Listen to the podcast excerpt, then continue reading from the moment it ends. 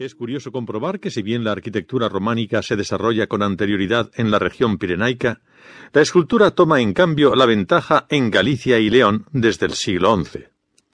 Cierto es, sin embargo, que los más antiguos dinteles y capiteles fechados parecen ser pirenaicos, pero la gran actividad de los escultores pirenaicos no culmina hasta el siglo XII, cuando ya gallegos, castellanos y leoneses habían llenado sus iglesias de hermosos relieves de piedra.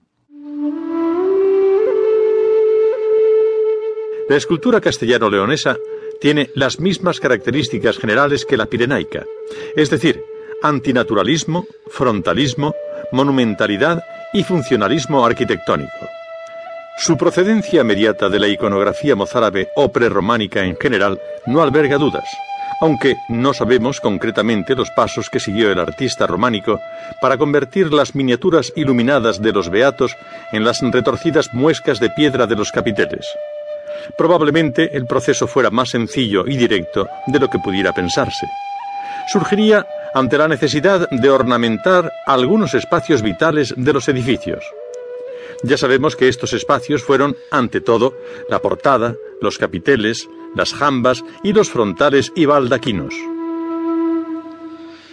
Para comprender el mundo románico hay que verlo en su conjunto y entender que los hombres de la Alta Edad Media daban mucha más importancia a las artes muebles que hoy relegamos a un segundo orden que a la escultura o la pintura invitamos a la contemplación de la serie dedicada a artes decorativas románicas o simplemente a la reflexión ante cualquier museo medieval.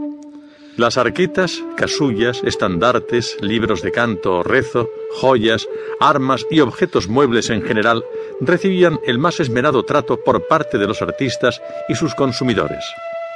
En realidad eran los objetos destinados al uso del hombre y, como tal, portadores de un arte mucho más humano.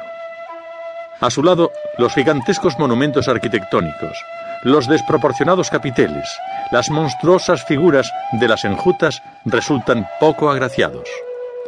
No es la escultura románica ni la arquitectura un arte para los hombres, sino dirigido inmediatamente a Dios. Ante esta idea, sucumbe el artista medieval.